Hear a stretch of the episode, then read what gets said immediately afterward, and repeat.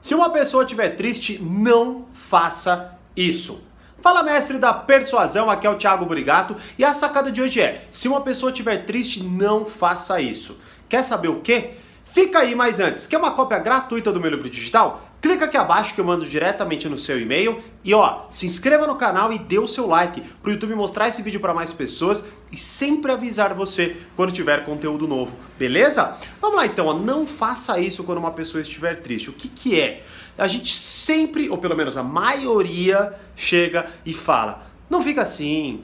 Ah, para, vai reclamar. Pô, a vida é maravilhosa" e blá, blá, blá. Eu te pergunto, pense aí com você, Quantas vezes isso deu certo? Quantas vezes a pessoa falou, porra, e não é verdade? Por que, que eu devo ficar assim? e saiu correndo feliz.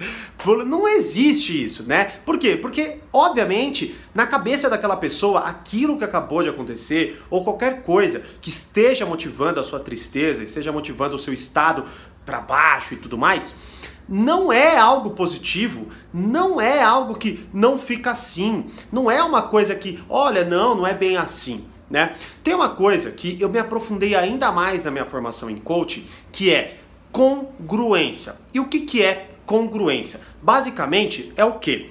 Nós falamos e agimos de determinada forma. Nós temos os nossos comportamentos, certo? A partir do momento que eu tenho determinados comportamentos, eu tendo a agir de forma frequente aquilo. A forma como eu me enxergo, a forma como eu ajo, eu sempre levo como, vamos colocar assim, como um rumo mais correto para eu continuar sendo de determinada forma. Então, eu preciso ter coerência, porque senão a gente buga, né? E quando eu estou pensando assim, pô, eu tô triste e tô pensando de forma negativa e vem uma outra pessoa falar algo que é positivo, o que, que tende a acontecer? Eu tendo a renegar. Por quê? Porque eu tenho que ficar congruente com aquilo que eu estou sentindo, com a forma como eu estou pensando. Eu não quero assumir que eu estou errado no que eu estou fazendo ou na forma como eu estou agindo, né? Então eu automaticamente não aceito aquela sugestão e ignoro. Por isso que quando você fala assim, ó, ah, é, não, não fica assim, ou a vida é ótima, ou vamos pular, vamos pular, vamos pular, a pessoa não vai te obedecer, beleza? Então a minha sugestão para você é a seguinte: Pergunte para a pessoa o que aconteceu, o porquê que ela está triste, ou porquê que ela está naquele estado. Porque só isso já vai gerar um puta de um resultado, né? Por quê? Porque a pessoa muitas vezes quer desabafar, talvez ela até esteja chateada porque ela não teve ninguém para desabafar algo que aconteceu na vida dela. Só o fato dela eliminar, ou dela, enfim, né, libertar, liberar aquilo tudo, já vai trazer um alívio para ela, tá? E a segunda coisa é, faça a seguinte pergunta.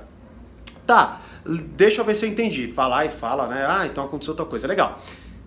E se você pudesse dar um novo significado para isso? Um significado mais positivo ou um significado que trabalhasse a seu favor, que te ajudasse?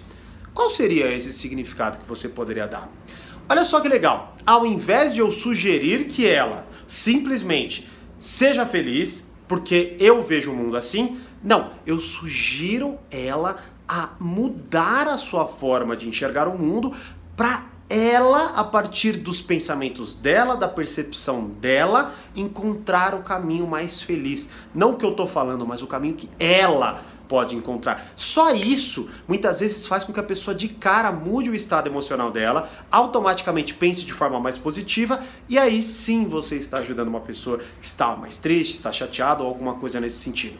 Tá bom? Então faça esses dois passos e deixa aqui nos comentários depois qual foi o resultado. E se você já faz, me diz aí qual é o resultado. Como eu sempre digo, mais persuasão, mais controle, grande abraço e até o próximo vídeo.